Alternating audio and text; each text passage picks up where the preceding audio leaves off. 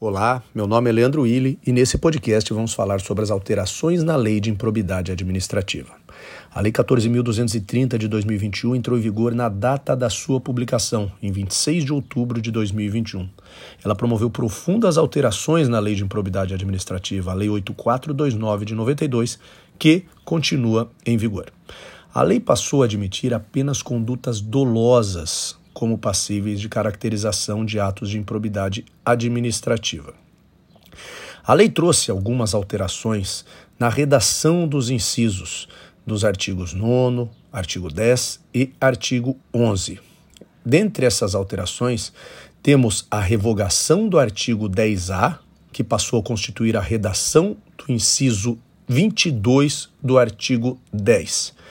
E também temos a inclusão dos incisos 11 e 12 ao artigo 11, que passou a incluir de forma expressa o nepotismo como um ato de improbidade administrativa, assim como a promoção pessoal, o enaltecimento do agente público também como uma conduta caracterizadora de atos de improbidade administrativa. Houve também alteração, alteração nas sanções, principalmente com relação a prazo de suspensão dos direitos políticos, ao valor da multa,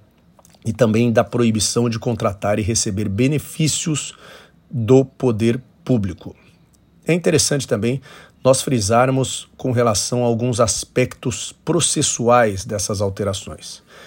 previstas no artigo 17 da Lei de Improbidade Administrativa. A lei passou a atribuir a legitimidade exclusiva do Ministério Público para o juizamento da ação de improbidade administrativa, passou a adotar o procedimento comum do Código de Processo Civil, ou seja, não temos mais aquela notificação preliminar para uma resposta antes do recebimento da ação de improbidade administrativa, a competência ao foro do local do dano ou da pessoa jurídica prejudicada, o parágrafo 19 do artigo 17 diz que não se aplicam na ação de improbidade administrativa a presunção de veracidade em caso de revelia, a imposição de ônus da prova ao réu, também não se admite mais o ajuizamento de mais de uma ação de improbidade administrativa pelo mesmo fato, e aí competirá ao Conselho Nacional do Ministério Público dirimir conflitos de atribuições entre membros de ministérios públicos distintos, e também não se aplica na ação de improbidade administrativa o reexame obrigatório da sentença de improcedência ou de extinção sem resolução de mérito. Também passou a prever o acordo de não persecução civil, mas aí já de forma expressa, já havia previsão no pacote anticrime, agora tem uma regulamentação do acordo de não persecução civil, trazendo como requisitos indispensáveis o integral ressarcimento do dano, a reversão da vantagem devida obtida, a oitiva do ente federativo lesado, homologação judicial e também homologação pelo órgão do MP responsável pela análise das promoções de arquivamento de inquéritos civis, se celebrado anteriormente ao ajuizamento da ação.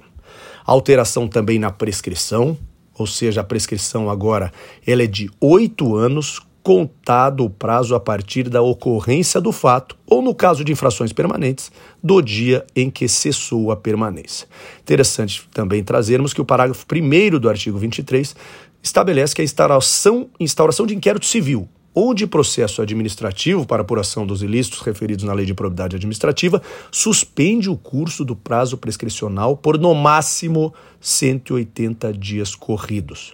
Uma vez terminado esse prazo, o prazo prescricional volta a correr normalmente. O inquérito civil para apuração dos atos de improbidade administrativa deve ser concluído no prazo de 365 dias corridos prorrogável uma única vez por igual período, ou seja, foge à regra da prorrogação sucessiva do inquérito civil, conforme a resolução do Conselho Nacional do Ministério Público. No caso do inquérito civil instaurado para apurar atos de improbidade, são 365 dias corridos, prorrogável apenas uma vez por igual período. Encerrado o prazo previsto é, no parágrafo 2